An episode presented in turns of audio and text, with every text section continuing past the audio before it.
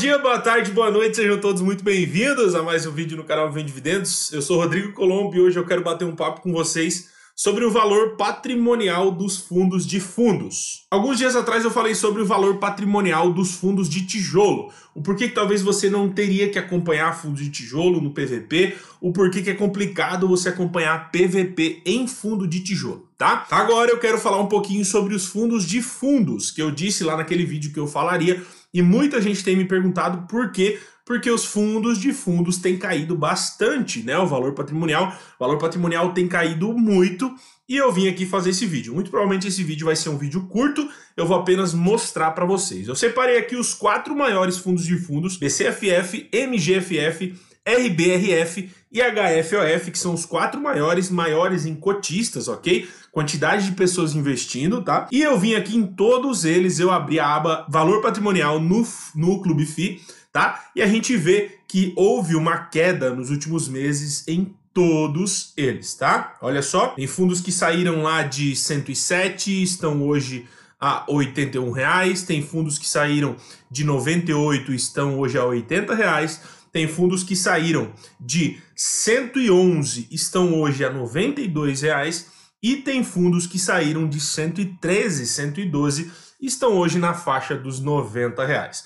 Tá? Então, o que, que eu queria falar? O porquê que valor patrimonial você consegue ter uma, você consegue mensurar muito mais forte em fundos de fundos. Basicamente, o que existe dentro de fundos de fundos são outros fundos cotas de fundos imobiliários. Quando você abre um informe mensal, um informe trimestral, você consegue ver lá que aquele fundo tem 5 milhões, 5 mil cotas do fundo X, 5 mil cotas do fundo Y, tá? Isso faz com que o valor vá mudando todos os meses. A cada novo informe mensal é existe uma atualização de valor patrimonial. Porque o fundo sabe quantas cotas ele tem do ABCP. Se o ABCP está a 100 reais, ele tem um valor. Se o ABCP cai para 80 reais, ele tem outro valor. E isso influencia no valor patrimonial dos fundos de fundos diretamente. A gente consegue ver, por exemplo, o informe mensal do BCFF, ó, diz que ele tem aqui 1 bilhão ponto 2, né, em fundos imobiliários. Então esse valor oscila mês a mês dependendo da carteira dele. Então, todos eles tiveram quedas nos meses e por isso que a gente sempre fala, PVP você vai usar mais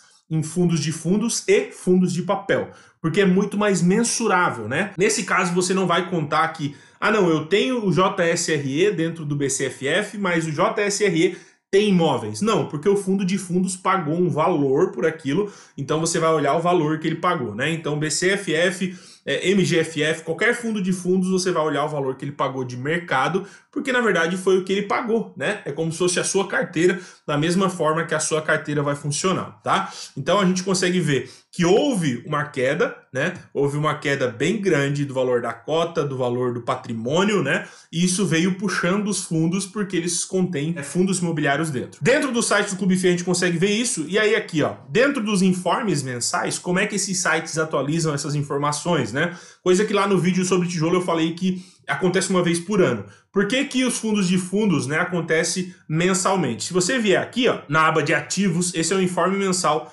do BCFF na aba de ativos, tá aqui, ó. Rentabilidade efetiva mensal. Rentabilidade patrimonial do mês de referência. Ou seja, esse aqui foi entregue em abril, então é em março. Essa foi a rentabilidade do patrimônio do fundo em março. Então caiu 12% de março para abril essa foi a oscilação do patrimônio, tá? Então a gente consegue ver que houve uma oscilação de patrimônio.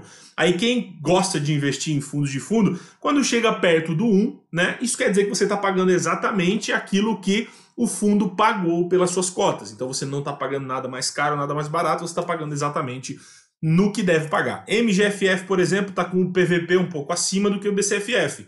1.1, né? Enquanto o valor da cota está 92, o valor de patrimônio está 81 reais. A gente consegue ver aqui, ó, que no mês o MGFF teve uma rentabilidade efetiva do patrimônio, né? Caiu aí 16.7%.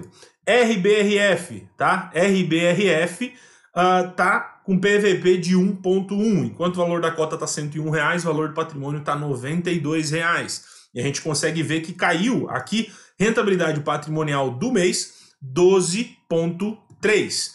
HFOF, que é o da ED, né? Tá com PVP de 1.1 caiu aí para R$ 89,00 e ele teve uma rentabilidade de patrimônio mensal em 16%. Então, por isso a gente diz, né? Que é muito difícil você acompanhar PVP de um imóvel, porque os imóveis nesse período também caíram. Dificilmente alguém vai comprar imóvel agora, os preços vão cair. Só que a gente não vê, né? A gente não consegue ver isso porque não existe uma forma de mensurar fácil isso. Se você conseguir vender sua, se você tentar vender sua casa agora, você vai ver que os preços caíram porque as pessoas estão cuidando mais do dinheiro. Isso é normal, é assim que a bolsa funciona e é assim que funciona na sua vida. A diferença é que nos fundos de fundos existe um preço que você pagou por aquilo ali e é um preço visível, né? Todos os meses, todos os dias eles conseguem atualizar a carteira e ver quanto está o patrimônio. Fundos de papel também, mas no fundo de papel eu vou explicar em outro vídeo. Eu espero que você tenha entendido agora né, a diferença entre PVP de fundo de tijolo, PVP de fundos de fundos como você consegue olhar, e o PVP dos fundos de fundos atualizam mensalmente, através do informe mensal você consegue ver a rentabilidade aqui, para ver se tem subido, se tem caído, você consegue acompanhar isso. Se você gosta de investir em fundos de fundos, acompanhe isso, porque vale a pena, se você gosta desse tipo de investimento, você tem que ficar ligado nesse tipo de coisa, fechou? Um abração, gente se vê nos próximos vídeos e até mais!